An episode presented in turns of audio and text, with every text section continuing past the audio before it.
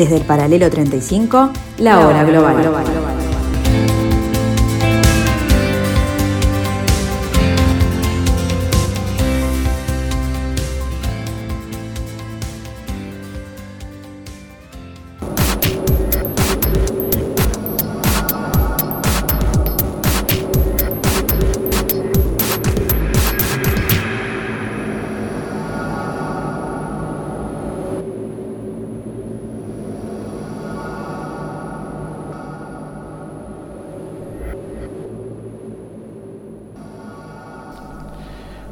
hola, hola amigos, bienvenidos a este pedacito de la tarde de Radio Mundo, bienvenidos a esta parcela de 15 a 16 de la tarde del 11.70M en Radio Mundo. Hoy en la hora global, en este jueves 17 de junio del año 2021, vamos a encarar el análisis de tres temas en particular.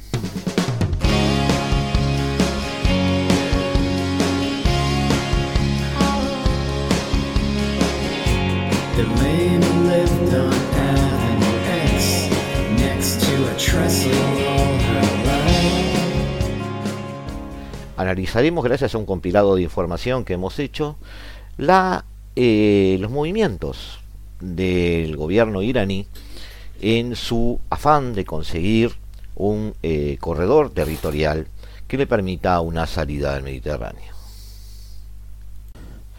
Luego analizaremos una columna de Joseph Piquet, este ex diplomático español de eh, relevancia en, la, en el concierto teórico de relaciones internacionales de hoy, eh, referente a China y Rusia, un matrimonio sin amor.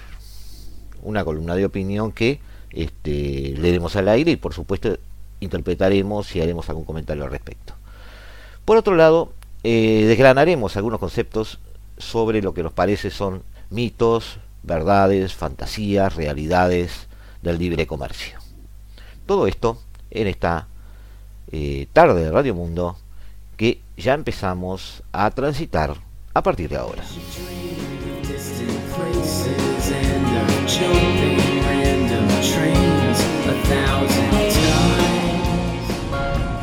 La economía iraní ha cobrado una nueva vida con la aplicación del acuerdo nuclear. Las sanciones a la venta de petróleo y a la banca perjudicaban a las pequeñas empresas y a la industria.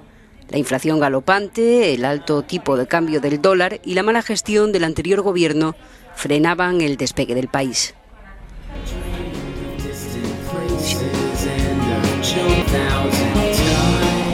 Irán y las sanciones, Irán y Occidente, Irán y el resto del mundo. Eh, este informe de Euronews nos da un poco de entorno de lo que se vive puertas hacia adentro. Trataremos de ver en su contexto el bosque de las estrategias internacionales de este país.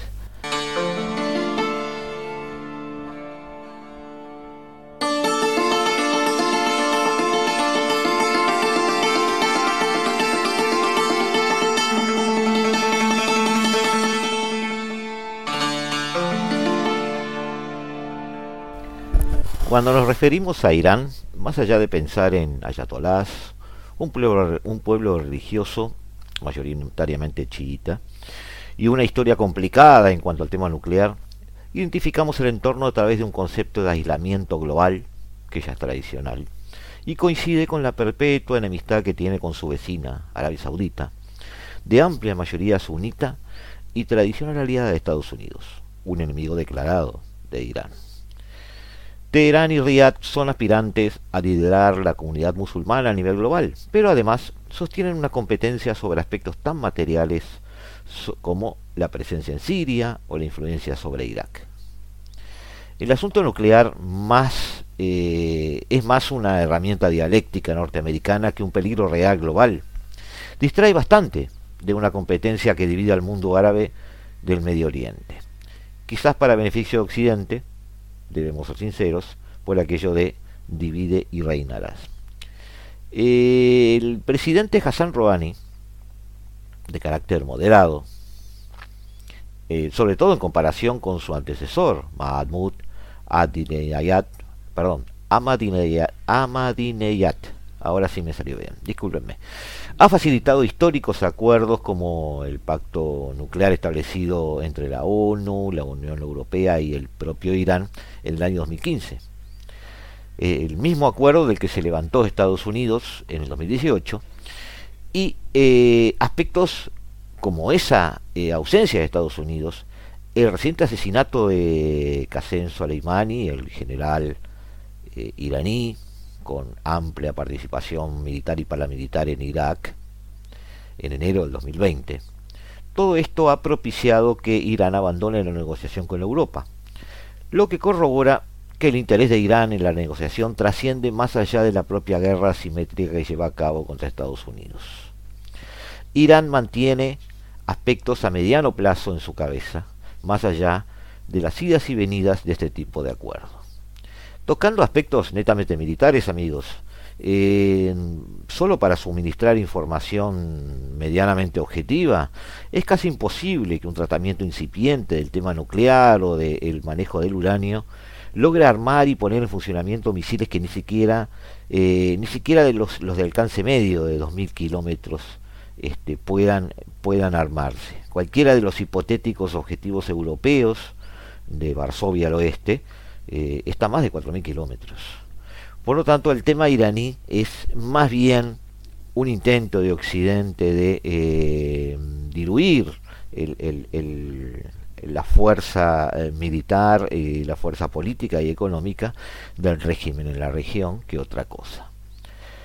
El interés estratégico que la República Islámica de Irán tiene proyectado hacia sus estados vecinos de Oriente Próximo tiene una doble finalidad.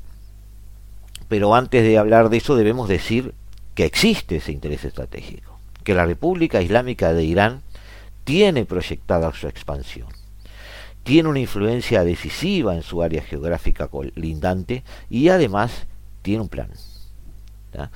En primer lugar, eh, la finalidad de ese plan es la expectativa de la minoría musulmana chiita, mayoritaria en Irán en particular, pero minoritaria en otros países, de asociarse con los intereses de sus comunidades homólogas en estados colindantes. Es decir, hay una serie de eh, comunidades chiitas lindantes con el Estado Islámico, con la República Islámica de Irán, que en sus propios países son minorías y este credo eh, normalmente se ve amenazado por las mayorías sunitas de los gobiernos de los demás países árabes.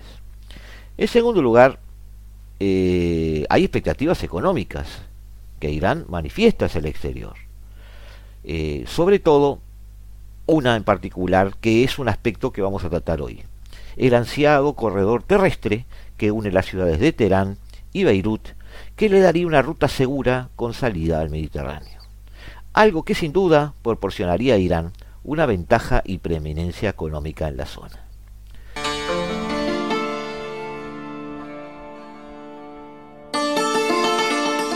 Por el asesinato del jefe del programa nuclear iraní en Teherán, Mohsen Faridae Mahabadi, considerado por los servicios de inteligencia israelíes y estadounidenses como el padre del programa secreto para desarrollar la bomba atómica, ha sido abatido a tiros en un ataque que, según las autoridades de la República Islámica, lleva las huellas de Israel. La noticia, publicada en redes sociales, hablaba en principio de un intento de asesinato. Posteriormente se ha confirmado que Farizadeh falleció en el hospital al que fue trasladado. El ministro iraní de Exteriores asegura que se trata de un acto de terrorismo de Estado y que hay indicios claros de que Israel está detrás. En 2018, el primer ministro israelí, Benjamin Netanyahu, pidió a los israelíes que retuviesen el nombre de Farizadeh al presentar unos documentos secretos obtenidos por el Mossad en los que aparecía como cerebro de un programa secreto que supuestamente pretendía desarrollar la bomba nuclear.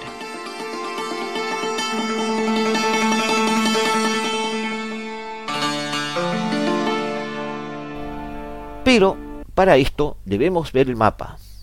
El camino desde Teherán hasta el Mediterráneo pasa por tres países, Irak, Siria y Líbano. Y justamente de ellos también vamos a hablar hoy. Rouhani ha sido claro, su prioridad no es una política regional, sino una internacional, global. De ahí su parsimonia en cambiar la actual política con Siria e Irak.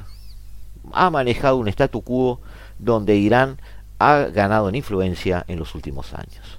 Busca mejorar además las relaciones con Europa y Asia, atraer inversión de capital y conseguir levantar parte de las sanciones que impliquen un, intercambio comercial, aunque sea solo con los europeos. Del otro lado de la moneda, Estados Unidos trata de evitar un vacío de poder en Irak y Siria que implique una política influyente del régimen iraní. Es que ese ha sido el recorrido exitoso de las estrategias iraníes hasta el momento, llenar vacíos de poder en Oriente Medio.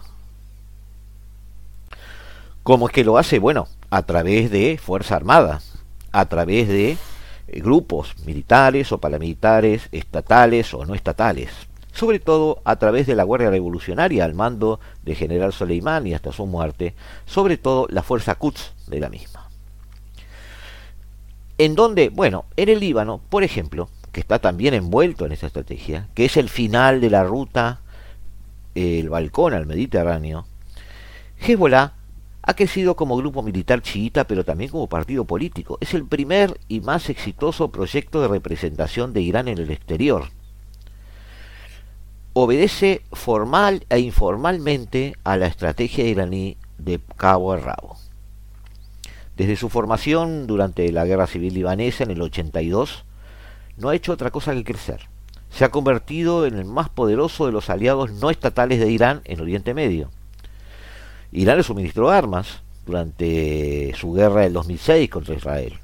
Y más recientemente ha movilizado la intervención de Hezbollah en nombre del presidente sirio Bashar al-Assad en la sangrienta guerra civil en Siria. Eh, una evaluación del Departamento de Estado, perdón, del Departamento del Tesoro de Estados Unidos en el año 2018, tengo aquí anotado, estimó el apoyo de Irán a Hezbollah en unos 700 millones de dólares al año. Hezbollah también se ha desplegado en Irak en la lucha con el Estado Islámico, promoviendo los intereses iraníes en ese Estado. Otro actor protagónico en la zona es también otro grupo paramilitar, militar, político, eh, como queramos llamarle, porque en realidad ubica todas esas eh, características, y es eh, Hamas, en la franja de Gaza. Como Hezbollah, tiene como norte la destrucción de Israel. Incluso tiene su propia embajada en Teherán. En el 2002, volvemos hacia atrás en el tiempo, eh, se hizo público que Irán estaba involucrado en numerosos intentos de lanzamientos de cohetes hacia Israel. Y de hecho, ha provisto a Hamas de cohetes regularmente desde ese momento. Quienes realizan estas acciones, miembros de Hamas y la Yihad Islámica en general, han sido estrenados por Hezbollah en campamentos iraníes el tráfico de armas entre Líbano, Irán y Gaza ha sido una constante en los últimos 15 a 20 años. En Irak, mientras tanto, las milicias iraníes entrenadas, creadas eh, por, el, eh, por el general Soleimani, en realidad tuvieron su nacimiento en la década del 80 Allí Teherán apoyó esa creación de numerosas milicias chiitas que se oponían al gobierno del entonces despótico Saddam Hussein. Pero en el 2003, después de la invasión norteamericana de Irak, muchas de esas milicias tuvieron que reorganizarse, reinvertirse, rediseñarse para hacer frente a la invasión de las Fuerzas Armadas de Estados Unidos. Esas milicias fueron, eh, de alguna manera, reconocidas después por el Estado, lentamente, pasaron a formar lo que se llama la Fuerza de Movilización Popular. Porque Estado el Estado que está dejando detrás de sí la retirada norteamericana de Irak. Esa facción política, ese brazo político de las milicias iraníes en Irak, ya tiene escaños en el Parlamento iraquí. ¿Qué pasa en Siria, otro de los países en el medio de esta ruta?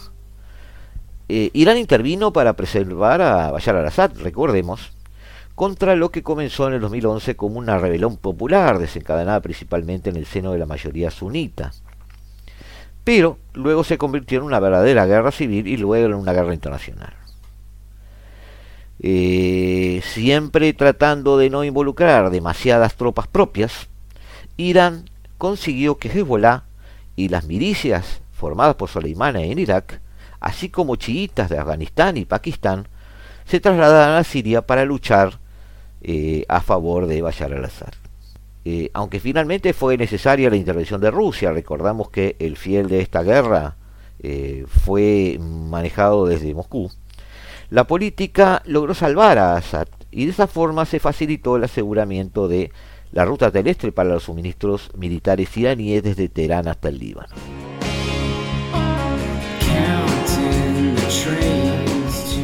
Nos volvemos a ver amigos en unos instantes, volvemos a estar en contacto en unos instantes aquí en la tarde de Radio Mundo, en la tarde del 1170 AM.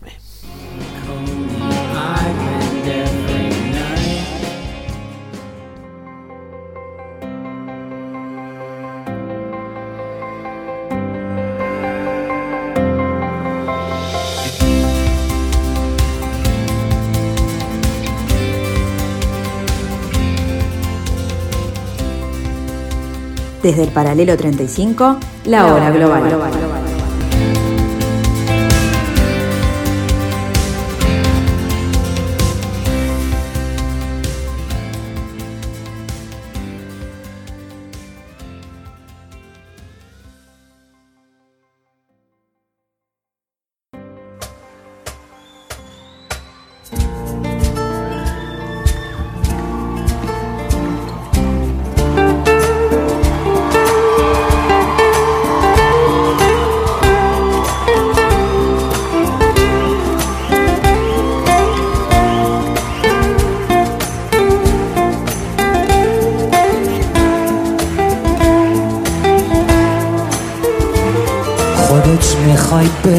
خاطرشی اما دلت می سوزه تظاهر می‌کنی. عاشقمی این بازی هر روز نترس. آدم دم رفتن همش دلشوره می‌گیره. دو روز بگذارین دلشوره ها. Es decir, de hecho, sobre el terreno, vía las milicias iraníes en Irak, vía eh, estatus privilegiado con que gozan las tropas de Hezbollah y esas mismas milicias a, mando de Teherán en territorio sirio. De hecho, hoy se puede trasladar eh, suministros militares desde Teherán hasta el Mediterráneo. Eh, en este caso, debemos, en este momento, debemos explicar que nada de este tipo de, redes de acuerdos y de entrenamiento militar, de facciones, eh, es, este, está escondido. El gobierno iraní no ha silenciado públicamente estas conexiones. Es más, es motivo de orgullo poseer influencia exterior en defensa este, y en, dominio militar, sobre todo eh, como escudo de la doctrina chiita, a la par que además estratégicamente beneficia eh, ese empoderamiento político con un empoderamiento económico en esa área. Esta posición también de alguna manera para el presidente Rouhani es un arma de doble filo. Eh, apoyar tan este, públicamente a milicias en países este, colindantes genera recelos, no ofrece garantías a la comunidad de Naciones Unidas y a Occidente en particular. Y además alimenta las críticas del sector iraní opositor que existe en Irán y que busca en algunos casos una nueva apertura hacia Occidente, en ese caso muy minoritario, pero además existe un sector tradicional que busca nuevamente el aislamiento histórico de Irán, buscando retraerse en una posición más este, aislacionista, volviendo un poco a las fuentes del poder religioso iraní. Brzezinski, que fuera canciller norteamericano en su momento, definió la importancia de Irán como un pivote geopolítico. Años después, Robert Kaplan, autor de La eh, Venganza de la Geografía, libro que les recomiendo, confirmó estos postulados, destacando el papel de Irán como un baluarte y un único actor que controlaba las cuencas de los recursos del Golfo y del Caspio. En relación con Mesopotamia, el mismo Kaplan considera que desde la fortaleza de los montes sagros iraníes se descendía con facilidad, como dijimos al principio de este comentario, hacia las regiones del oeste, hacia el llano, donde el chiita el chiismo en general, es un factor de cohesión con las minorías no iraníes que habitan en pequeñas comunidades de allí prácticamente hasta el Líbano. muchos autores han profundizado en el concepto geopolítico iraní, cuando indican que Irán era más una cultura y lengua que una raza y territorio, en una clara alusión a los lazos históricos, consuetudinarios, lingüísticos y religiosos que unen a la población de Irán con los otros habitantes de Oriente Medio. Para los propios iraníes, además, estas ideas se apoyan en corrientes de pensamiento de tipo nacionalista. Se usa mucho el término Irán Shahar, el dominio de Irán, como la recuperación de los territorios que abarcaban desde el río Oxus hasta la cuenca del Éufrates.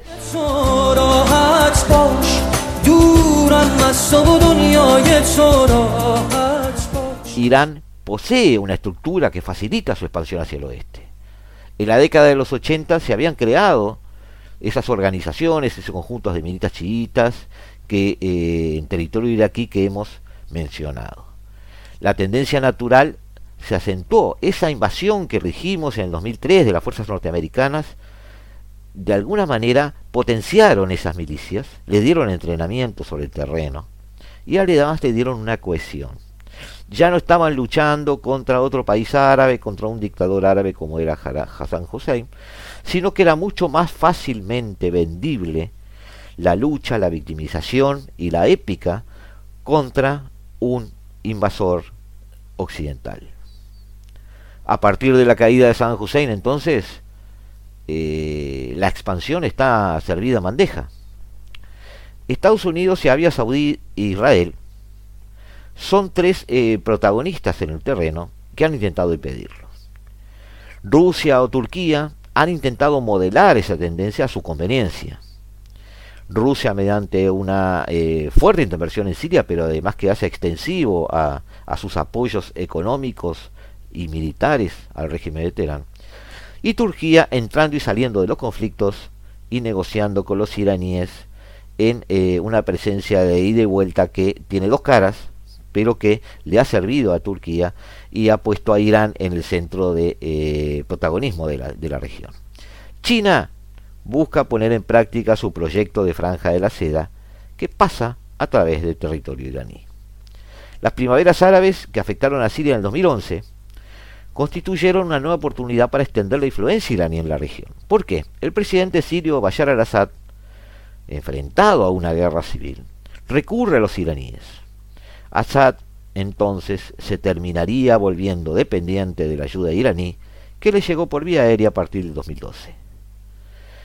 La presencia iraní, además en Irak y en Siria, es decir, a través de las milicias en Irak y a través de recurrir al presidente al-Assad en Siria, acercó al régimen de Teherán a uno de sus más fieles aliados en la región, de quien hemos hablado poco, al final de este camino, el balcón sobre el Mediterráneo es el Líbano. Y allí, Hezbollah, creado oportunamente por la propia Irán, había jurado desde su inicio, tal cual lo atestigua su propio este, líder, Hassan Nasrallah, había jurado en su juventud lealtad al entonces líder iraní, el, el ayatollah Khomeini.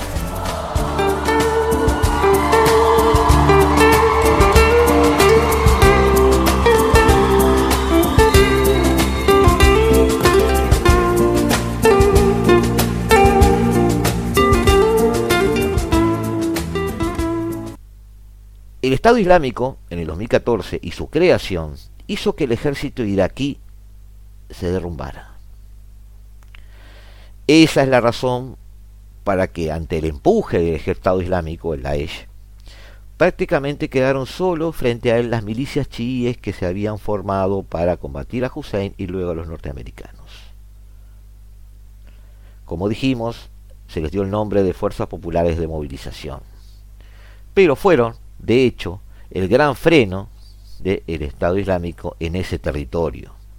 Por lo tanto, fueron fuente de una enorme influencia política, económica y social sobre los iraquíes. ¿Cómo han reaccionado alrededor de, toda esta eh, expansión manifiesta. A finales de 2016, los árabes uníes, estamos hablando de la Liga Árabe, Arabia Saudita, Emiratos Árabes, el propio Qatar, comenzaron a temer que tras la derrota del Daesh, que, al cual también le llegó su fin, esta fuera seguida ante el em-, empoderamiento de las milicias este, armadas por Irán, fueran seguidas por el armado de ese corredor terrestre tan temido desde Teherán a Beirut.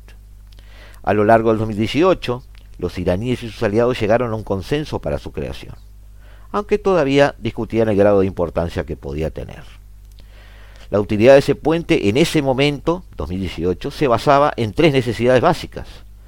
Por, en primer lugar, una vía de transporte barata para el envío de armamentos hacia el Mediterráneo para sus socios. Recordemos, como dijimos, que jamás, desde la franja de Gaza, estaba esperando con brazos abiertos esa provisión de armas por vía terrestre.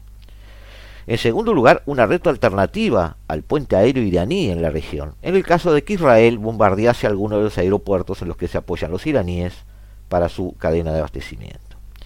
Por último, también serviría para reafirmar, como dijimos al principio, una identidad chiita en la región, a través de una serie incontable de poblados y pequeñas colectividades chiitas que están todos sometidos a gobiernos de mayoría suní con los cuales no se llevan muy bien.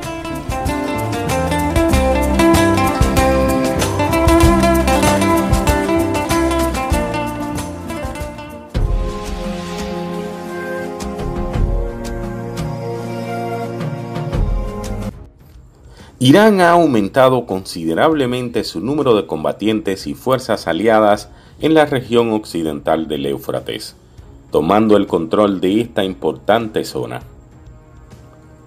El Observatorio Sirio destaca que en estos momentos existen más de 25.000 combatientes iraníes en estos territorios, donde se encuentran grandes depósitos de armas y municiones. A medida que los iraníes han estado fortaleciendo su presencia en todas las áreas bajo el control del gobierno sirio, la región occidental del Éufrates se ha convertido en una reserva iraní con la mayor concentración de fuerzas iraníes y aliados y con la mayor concentración de armamentos. Estas fuerzas ya dominan toda la región del Éufrates occidental a todos los niveles, incluidos los aspectos comerciales, civiles y políticos, limitando en estas zonas la influencia de Estados Unidos, Turquía e Israel, y en muchas posiciones inclusive se les prohíbe la entrada. El puente podría dividirse en dos eh, rutas principales. La ruta al norte atravesaría la región kurda de Irak, eh, llegando hasta Mosul y Rabia, cerca de la frontera con Siria. Una vez en territorio sirio, la autopista M4, en, que corre todo en paralelo a la frontera con Turquía, puede acceder directamente al nudo de comunicaciones de Alepo, donde existe presencia rusa e iraní. Desde Alepo hasta Homs existen excelentes comunicaciones a través de la M5 y luego un corredor puede conducir hasta Beirut en el Líbano. Otra ruta al sur podría atravesar el centro de Irak y desde Bagdad llegaría por la autopista 1 de Irak hasta alcanzar eh, Altaf, al otro lado de la frontera con Siria, y desde allí esta población se puede enlazar directamente a través de autopistas que ya existen con Damasco y Beirut. Israel se considera directamente afectado por la existencia de este puente, ya que a través de él se pueden transportar con facilidad multitud de armamentos en dirección a Siria y Líbano, y luego ser enviados a los territorios palestinos. Por ello, en el 2018, Netanyahu declaró que este puente trazaría una ruta de Teherán a Tartus en el Mediterráneo, permitiendo a Irán atacar a Israel desde cerca. Por lo tanto, a lo largo del 2019, obviamente, esas rutas empezaron a sufrir ataques aéreos israelíes. Han continuado casi hasta el 2021, donde hay instalaciones logísticas presuntamente vinculadas con Irán y convoyes de armas con destino Hezbollah han sido destrozados por bombardeos de aviones de Israel. No parece que haya ningún indicio de que Irán como Israel puedan cambiar sus posturas ya que ambos parecen considerar tener intereses vitales este, en la zona. Eh, para Israel, el apoyo iraní a Hezbollah es una fuente de preocupación. También es una fuente de preocupación eh, las negociaciones que tiene Irán con Occidente, porque un eventual acuerdo reduciría las sanciones y permitirían a Irán revitalizar su programa de misiles que a través de este puente terrestre podrían llegar hasta Franja de Gaza y continuar el bombardeo que vimos hace unos meses. ¿Qué dicen las potencias sobre este tema? Muy cortito desde el punto de vista regional.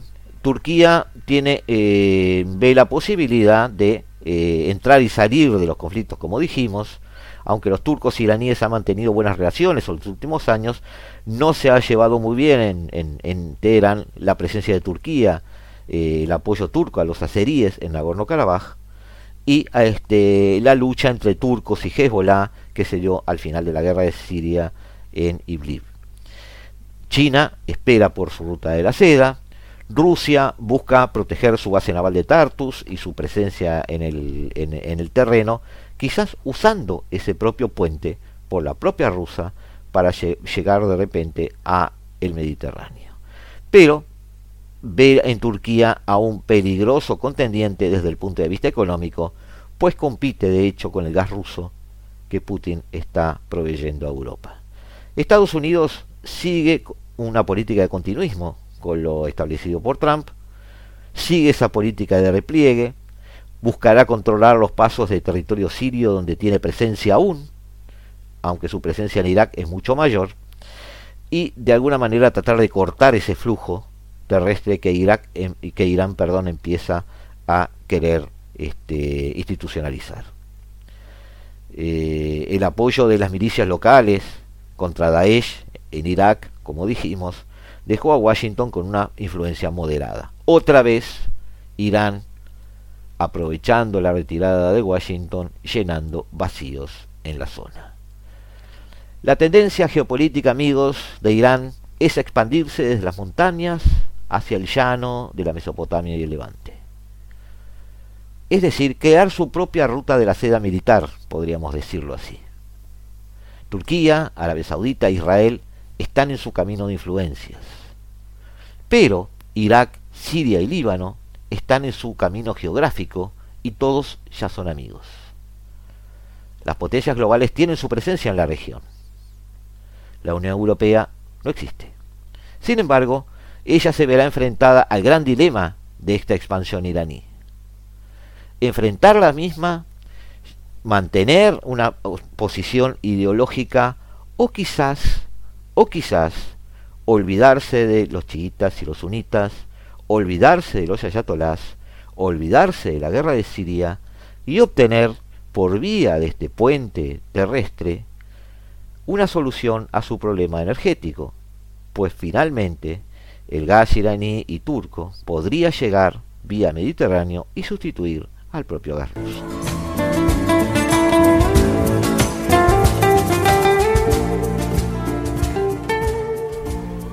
En unos minutos nos volvemos a escuchar. Volvemos a vernos, a volvernos a encontrarnos en este lugar que hemos denominado la hora global.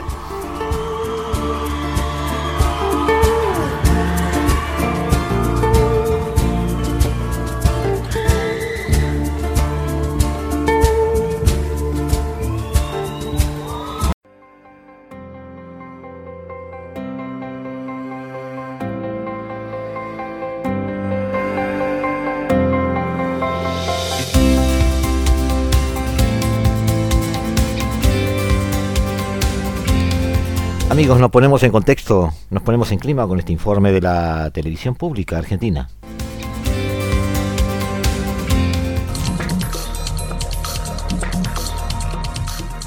Las relaciones entre China y Rusia atravesaron diversos momentos difíciles. El más complejo fue la ruptura sino-soviética de los años 60, cuando ambas potencias estaban gobernadas por Mao Zedong y Nikita Khrushchev.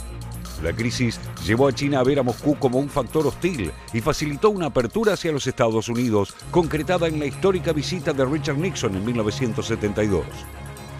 A casi medio siglo, los caminos de Moscú y Beijing vuelven a cruzarse y el motivo es Estados Unidos y su política exterior. Muchas de esas políticas que tomaron forma durante la administración de Donald Trump siguen en pie con Joe Biden, quien parece dispuesto a profundizarlas. Uno de los recursos clásicos de presión del Departamento de Estado, el reporte anual de derechos humanos, tiene capítulos dedicados a ambos países. Y Biden delineó claramente los objetivos de su administración. Establecer una alianza de democracias contra autocracias entre las que incluye a Rusia y China. We have to have democracies working together. Before too long, I'm going to have, I'm going to invite an alliance of democracies to come here to discuss the future. And so we're going to make it clear that in order to deal with these things,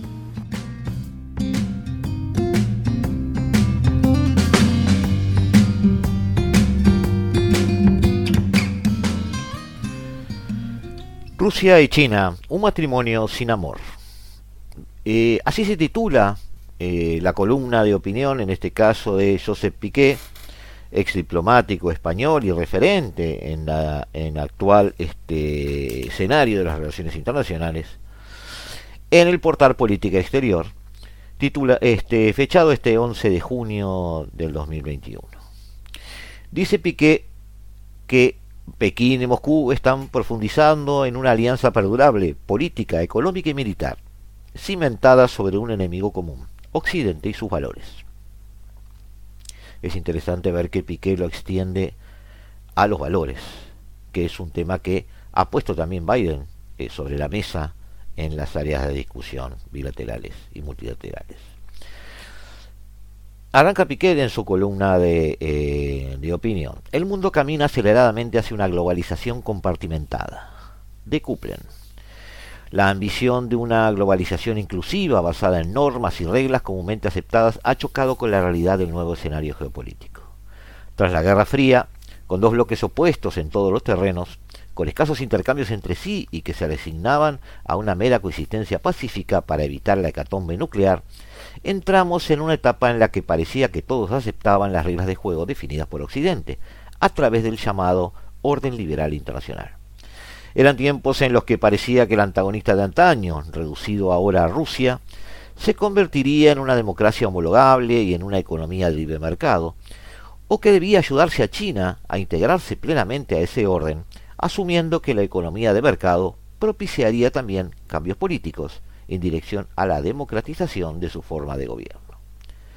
Además, todos estaban interesados en aprovechar las enormes oportunidades que aparentemente se generaban en la inserción de los mercados globales de unas economías necesitadas de grandes inversiones y ávidas de disfrutar de los bienes y servicios suministrados por Occidente.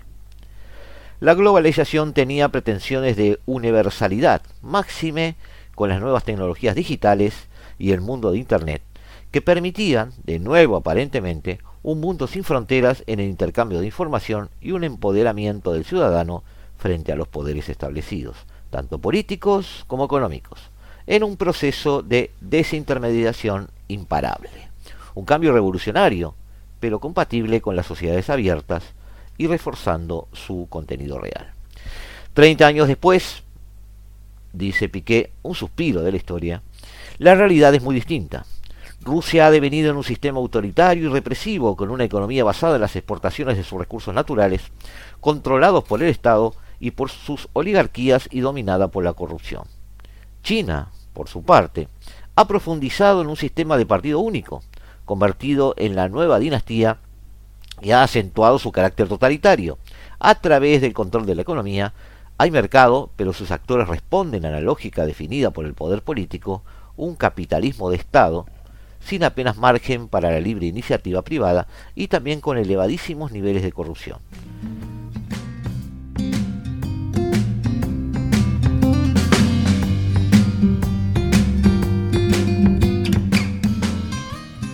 Una nueva era para la OTAN tras cuatro años de tensiones con Donald Trump.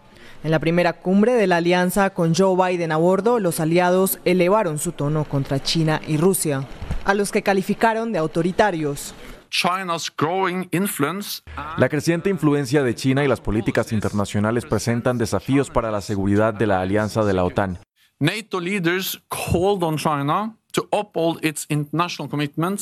Pedimos a China que respete sus compromisos internacionales y actúe responsablemente, incluso en los dominios espacial, cibernético, marítimo, de acuerdo con su papel como gran potencia. Biden, quien promete fortalecer la OTAN, instó antes del evento a plantar cara a China y a su creciente poderío militar, mientras que concluyó que Rusia continúa siendo el enemigo número uno del bloque.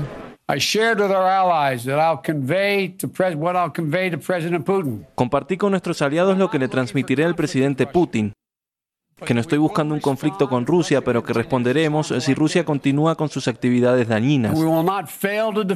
Y no dejaremos de defender la alianza transatlántica o de ponernos de pie por los valores democráticos.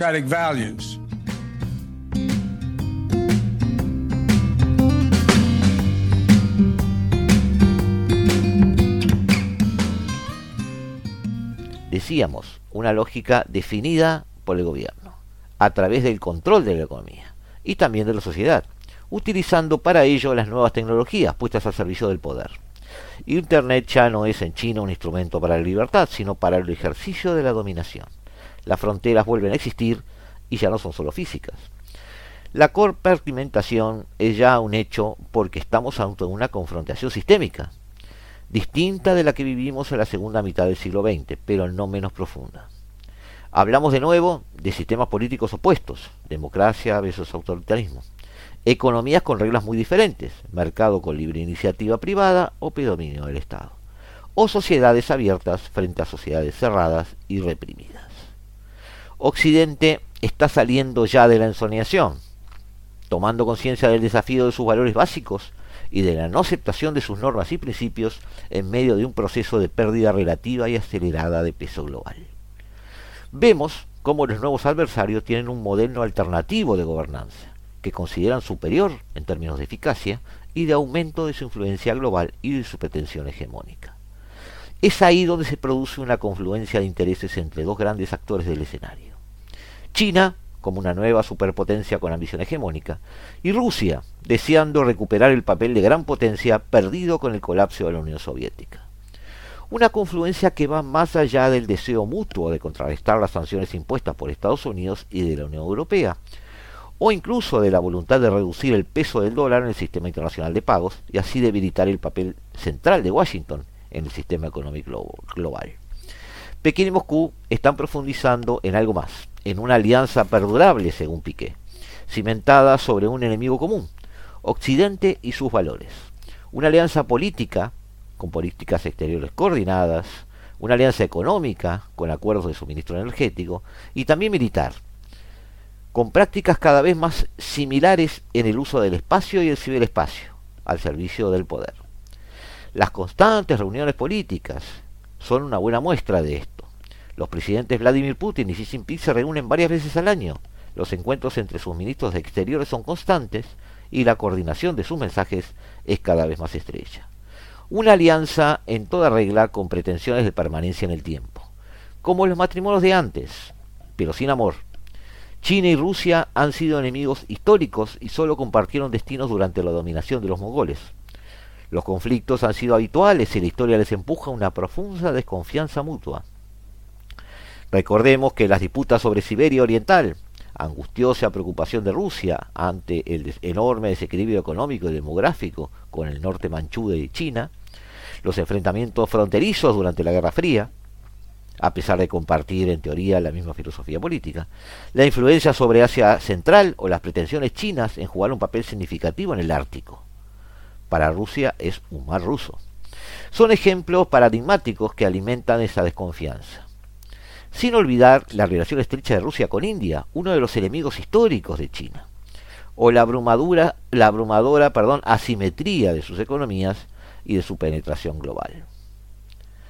De la misma manera que China estuvo sometida a lo que llamó el siglo de la humillación por potencias extranjeras, incluyendo a Rusia, y que Rusia y la Unión Soviética, perdón, intentó tutelarla durante eh, la época de Mao, considerando una especie de hermana menor. Ahora Rusia teme ser considerada de la misma manera por parte de China. Por todo esto, Richard Nixon adoptó en su momento, recordemos 1972, la diplomacia del ping-pong de la cual hablamos en, el programa, el programa pasado, adoptó ese insólito giro estratégico normalizando sus relaciones con China con el objetivo de aislar y debilitar a la URSS. Ahora, algunos arguyen que habría que acercarse a Rusia para debilitar a China. En cualquier caso, como los matrimonios de conveniencia, los intereses superan a los recelos. Además, a menudo los matrimonios duran más que los realizados por amor. Occidente en particular está partiendo de esa constatación. La respuesta de la administración de Joe Biden, en llamativo contraste con la anterior, de reforzar de nuevo sus alianzas, es eh, una muestra de esto. Con Europa y con los países democráticos, o no, pero que comparten temor hacia el cada vez más agresivo expansionismo chino del Indo-Pacífico, ha habido nuevas reuniones, ha habido nuevos encuentros. Los intereses son compartidos y la percepción del adversario es común. Algo particularmente visible en el cambio de la Unión Europea en su relación con China. El último intento de autonomía estrategia, el acuerdo de inversiones entre China y la Unión Europea, probablemente será abortado. La gira de Biden por Europa, reunión del G7, de la OTAN y con las instituciones comunitarias, busca ese alineamiento de voluntades y actitudes. Una piedra de toque la veremos en Ginebra, con la reunión entre Biden y Putin. Reunión que, amigos, sucedió ayer. Sería deseable que se identifiquen campos de entendimiento, por ejemplo, respeto del control de reducción del arsenal nuclear, eh, como lo es también con China en asuntos con el desafío medioambiental o la lucha contra las pandemias. Pero la confrontación sistémica es ya inevitable y debe tener en cuenta que China y Rusia juntos suman más que yendo separados. En la eterna discusión, perenne discusión, le llama Piqué, sobre si la política exterior debe basarse en principios o en intereses, suelen primar los últimos. Sin embargo, ahora, para defender los intereses, hay que defender también los principios. La ideología ha vuelto, aunque de manera distinta. Los matrimonios que duran son los que comparten amor y conveniencia. En el caso de China y Rusia, solo hay conveniencia. Una conveniencia tan clara para ambos que el amor pasa a ser secundario.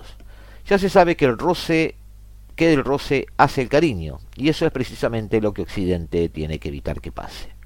¿Cómo?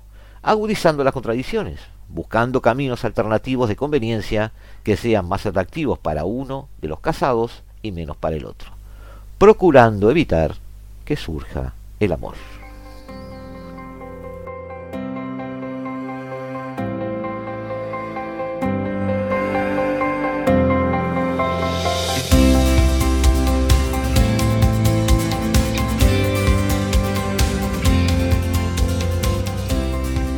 Muy bien amigos, hemos llegado al final de este capítulo, el capítulo 21 de la tercera temporada de la hora global. Nos quedaron cosas en el tintero, teníamos preparado una editorial sobre el libre comercio que pondremos al aire en el, capítulo que viene, en el próximo martes.